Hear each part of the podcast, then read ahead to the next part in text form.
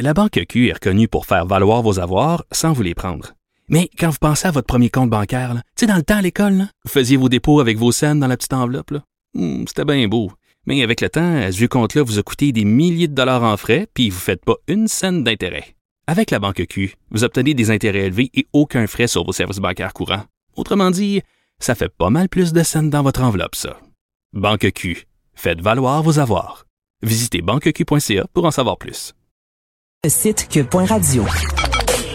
Joignez-vous à la discussion. Appelez ou textez le 187 Cube Radio 1877 827 2346.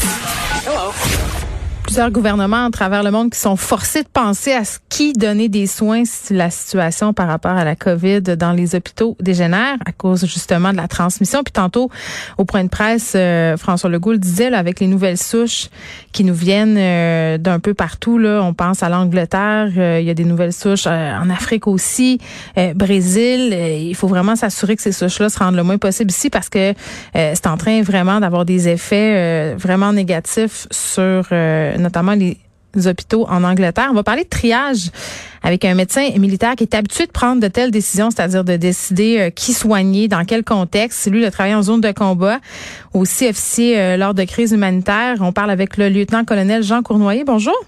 Bonjour. Bon, vous êtes médecin-chef de formation du quatrième groupe des services de santé, médecin-chef du 34e groupe Brigade du Canada. Ça, pour nous, les Moldus, ça peut pas dire grand-chose. Euh, mais vous avez travaillé en Afghanistan, à Kandahar, entre autres. Vous avez formé beaucoup de médecins militaires. Oui.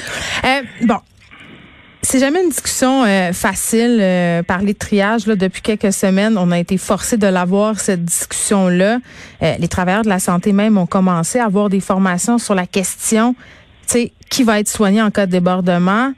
Et vraiment, ça frappe l'imaginaire parce que jamais dans notre vie, on aurait pensé qu'on en arriverait là à prendre de telles décisions dans notre société civile. Mais vous, du côté de l'armée, euh, est-ce que les questions de triage, de choisir justement qui on soigne en priorité dans une crise, euh, que ce soit euh, en combat ou dans un contexte humanitaire, c'est quelque chose pour lequel vous êtes formé depuis le début? Ben absolument. Euh, c'est le c'est la caractéristique des forces armées, c'est de toujours se préparer pour l'inattendu. Qu'est-ce que et quand on, a une mission, ben avant la mission, on fait une analyse de mission. Où est-ce qu'on s'en va Qu'est-ce que c'est quoi les risques qu'on risque d'avoir et on donne la formation en conséquence. Et même, je vous dirais que pendant la mission, euh, par exemple, en Afghanistan, on était là pendant 12 ans. Puis il y avait une rotation qui changeait à tous les six mois. Ben, là, avant, la gang qui partait, ben, euh, on parlait avec la gang qui était là. là. Bon, ben, qu'est-ce qui a changé? C'est quoi les nouveaux défis? C'est quoi les nouveaux euh, défis médicaux? Et c'est quoi les lessons learned à chaque? C'est un processus continu d'adaptation de lessons learned tout le temps. Là puis on fait des simulations euh, avec justement des décisions à faire en simulation pour essayer de se préparer pour ça. Mais je comprends que vous faites euh, des simulations, lieutenant-colonel, mais dans la vraie vie, là, quand vous êtes devant les personnes, j'imagine qu'il y a quand même une différence. Là. Absolument, ça, c'est toujours. Il n'y a aucune simulation qui te prépare à 100% pour euh, pour une chose, mais au moins tu as déjà une, légère préparation. Effectivement, quand que euh, je vous dirais que le triage se fait à plusieurs niveaux, dépendamment de l'analyse de mission, mais pour une mission de guerre en particulier, faut bien s'entendre que la définition en partant, quand tu as besoin de faire un triage, ça veut dire que tes capacités sont dépassées. Fait que euh, ça, c'est par définition un mass casualty, là, euh, dépendamment de la nature, de la grosseur de ton hôpital. Fait que quand t'es, si t'as un petit, petit, petit hôpital ou juste une ambulance, ben c'est très différent que si on est un gros hôpital. Euh, de sorte que il y a un premier triage qui se fait, mettons, sur le site de la catastrophe comme telle, s'il y a eu une grosse explosion ou un crash d'avion qui qu'on met dans nos peu d'ambulances qu'on a pour transporter ça ou dans les hélicoptères. Mm. Puis un coup que les hélicoptères arrivent à l'aéroport, dont absolument l'hôpital est collé collé sur la sur la piste d'atterrissage, ben là il y a un deuxième triage qui qu'on met dans les deuxièmes ambulances pour les amener à l'hôpital? Puis un coup qu'on est à l'hôpital, ben là euh, il y a un troisième triage, mais qui qu'on peut amener dans nos euh, salles d'opération? Moi quand j'étais euh, déployé, on avait seulement deux salles d'opération. Puis pendant que j'étais, tout le monde a vécu toutes sortes de, choses. mais moi mon record c'était 47 euh, patients qui sont arrivés en même temps, là, des hélicoptères. on a juste deux salles d'opération. Mais qu'est-ce que vous avez fait? Ben, on analyse. En fait, on n'est pas heureusement, on n'est pas comme pas tout seul. Il y, a un, il, y a un, il y a un médecin chef qui coordonne. Il y a chaque baie de réanimation qu'un patient qui est amené dedans, ben on le réanime, on essaie de faire la, la ressuscitation le plus qu'il peut. Puis après ça, on regarde sur un board hein, les chirurgiens euh, ensemble avec les anesthésistes. Bon, ben qui qu'on rentre où? Puis euh, comme à ma première émission, j'étais le seul chirurgien orthopédiste, donc je peux pas être dans deux salles en même temps. Bon, ben on veut utiliser les deux salles. Bon, ben parfait. Avec donc le chirurgien général, le neurochirurgien prend la salle 1, l'orthopédiste prend la salle 2. Puis là, on regarde tout le temps aussi quels cas vont prendre beaucoup de temps. Il y a plusieurs facteurs. Euh, est-ce qu'on va avoir besoin de beaucoup de sang? Est-ce qu'on va avoir euh, besoin d'équipement qu'on a juste une, un, un, un plateau d'équipement? Euh, mm. ça prend combien de temps pour nettoyer ce plateau-là puis le réutiliser une deuxième fois? Fait que tout ça rentre ça, en ligne. Ça, c'est pensé vite, là, quand même. Oui. Effectivement, il faut penser vite, mais c'est ça qui, c'est là, je crois, que la, que la simulation, euh, quand on, on, met nos gens dans toutes sortes de situations euh, que, où on les sort de leur zone d'inconfort, mais quand tu arrives dans la, dans l'inconfort dans la vraie vie, tu as déjà une espèce de un peu de certains automatismes là, qui te permettent de penser. Puis c'est c'est fou dans le fond quand tu peux prendre le temps. Euh, quand, mettons, je me rappelle qu'un prof de philo m'avait dit regardez l'horloge pendant une minute de temps sans parler. Ouais. Fait que c'est long, longtemps, une minute, là. Mais c'est vrai, vous avez complètement raison. Puis j'imagine euh, quand même, lieutenant-colonel, euh, que comme médecin, là, tu sais, quand vous avez une personne devant vous et que vous savez que dans un contexte, entre guillemets, normal, vous pourriez la sauver. Absolument. Et que vous devez faire le choix de ne pas la sauver. Ça doit être excessivement difficile. Euh, oui, c'est oui, c'était c'est c'est extrêmement difficile. Je vous dirais que mais avec toute euh, notre coordination, euh, on a mm. quand même, euh, on, on, a eu un des meilleurs taux de survie là, avec justement tout cet entraînement-là. si le patient arrive vivant à l'hôpital militaire de Kandahar, il y avait une statistique de 98% de survie. Fait que, mais il faut qu'il se rende, là. Ça, c'est un autre paire de manches. Mais et on s'entend qu'on fait surtout ce qu'on appelle nous autres du damage control surgery. Là. C'est-à-dire vous connaissez le terme? Ben, en fait, euh, vous parez au plus urgent, puis advienne que pourra, c'est pas le temps de faire dans dentelle, c'est ça? Ben, en fait, euh, oui, ben, c'est exactement. On veut contrôler le saignement. On veut pas nécessairement faire toute la reconstruction euh, du bassin ou des intestins. On va au plus vite. On contrôle l'hémorragie. On, on, ramène le patient aux soins intensifs pour rétablir sa physiologie parce que bien souvent, ces gens-là, s'ils ont perdu beaucoup de sang, sont un peu mm. plus froids. Puis quand tu quand ton, ton, corps est un peu plus froid, quand on tombe euh, proche de l'hypothermie, ben toute ta physiologie est perturbée. Fait que c'est pas le temps de faire une grosse chirurgie de plusieurs heures. Là. Mm-hmm. Puis on a d'autres mondes qui attendent dehors. Fait que veut faire ça au plus vite, on le rentre, puis le plus vite qu'il va sortir, le mieux que ça va être pour qu'on puisse en rentrer un autre. Bon, ça, c'est en contexte euh, militaire. 12 ans, vous avez passé en Afghanistan? non, non, non, le, Canada. La mission, oui, c'est ça, exactement. Euh, mais j'imagine qu'après, quand vous intervenez dans des contextes de crise humanitaire, on peut penser, euh, je sais pas moi, inondation, tremblement de terre. Euh, est-ce que votre approche est différente que dans une zone ben, de guerre? Absolument. Ben là, en fait, c'est qu'il y a différents types d'opérations. Les opérations domestiques, les opérations expéditionnaires. Mm.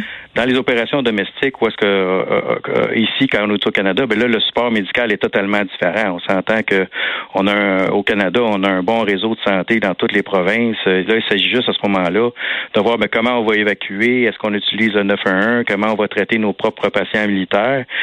Euh, dans nos règles d'engagement qui sont discutées avec ceux qui nous donnent la mission, quand on a une demande d'aide au pouvoir civil, c'est le gouvernement provincial qui demande au gouvernement fédéral, on a besoin de l'armée. À ce moment-là, ben, il y a des discussions à savoir jusqu'à quel point on va être impliqué euh, pour donner, mettons, du support médical ou non à la population civile. Puis je dois vous avouer qu'on a tellement un bon système de santé civile au Canada que c'est bien rare qu'on a qu'on est appelé à traiter des civils.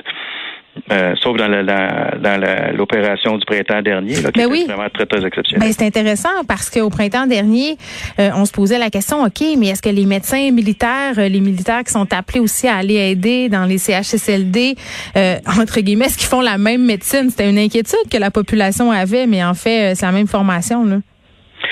Ben encore là, comme je vous dirais, ça dépend. Nous autres, on a une expression, les militaires, c'est quoi mon arc de tir? Là? C'est quoi que vous attendez de, de, de nous spécifiquement? Et à chaque niveau. C'est sûr que on s'entend pas la, la même tâche d'un médecin spécialiste, un médecin généraliste, un infirmière ou un technicien médical. Là.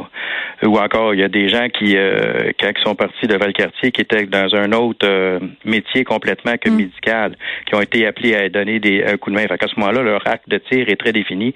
Voici toi, qu'est-ce que tu es supposé faire, c'est quoi ton j'ai plein d'expressions anglophones à cause de, mon passé militaire. C'est pas grave, y aller.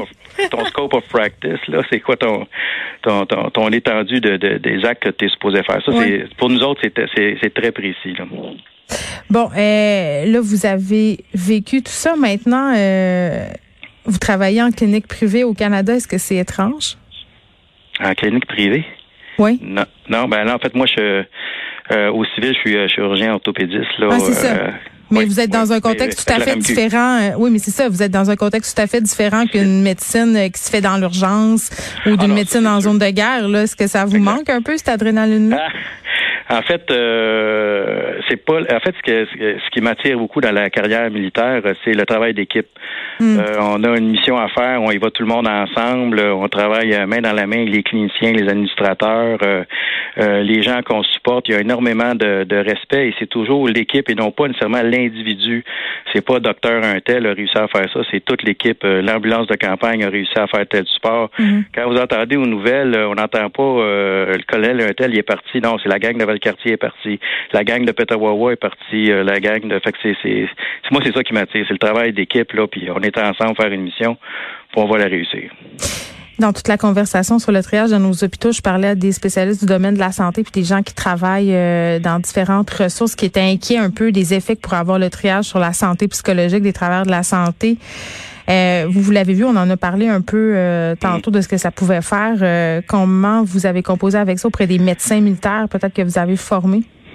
Ah ben c'est en fait euh, oui c'est une bonne question. Euh, moi je vous dirais que quand dans la formation, ben c'est tout quand on a commencé en 2006 euh, en cadre ben là c'était mm. comme tout nouveau. Puis après ça on s'est rendu compte que même le personnel médical n'est pas nécessairement à l'abri de, de, d'avoir des épreuves émotionnelles. On n'est pas pas parce que tu as ben ben de la scolarité que tu es à, à immuniser contre ça. Fait que là, ce qu'on faisait, premièrement, c'est commencer à les préparer avant de partir, euh, de préparer notre équipe médicale, dépendamment de la mission, avant de partir, euh, avant d'envoyer les gens, dans, mettons, dans une mission comme dans les CHSLD, ben oui, on va commencer à les préparer, puis voici ce qui risque de s'en venir. Voici, hmm. et comme vous, comme on disait tantôt, il n'y a pas une simulation, pas un cours avec des PowerPoint qui te préparent pour quand tu le vois pour le vrai. Mais en même temps, après ça, ben voici c'est quoi vos outils par après. Et je vous dirais que le meilleur outil, c'est d'être capable d'échanger entre personnel médical. Là. Puis là, tu t'aperçois, ben oui, t'es pas tout seul finalement à, avoir vécu euh, certaines choses comme ça. Fait que c'est, bien important de, de, développer des, euh, des réseaux d'entraide puis d'être capable de, se parler. Puis euh, vous direz que deux militaires qui se rencontrent, qui ont déjà été déployés, ça jase longtemps. Hmm. Ben oui, puis évidemment, euh, ça laisse des traces. Le temps colonel Jean Cournoyer, merci beaucoup. On se parlait euh, de triage avec un médecin militaire qui est habitué de prendre des décisions pas faciles en zone de combat, parce qu'on le sait, ça a été au cœur des discussions la semaine dernière et ça continue d'être dans les préoccupations du gouvernement. le délestage, le triage, choisir entre deux personnes qui va vivre, qui va peut-être avoir moins de chances de survie, ça pose des questions éthiques quand même euh, vraiment très préoccupantes. Ce sont des décisions qui sont évidemment pas faciles à prendre.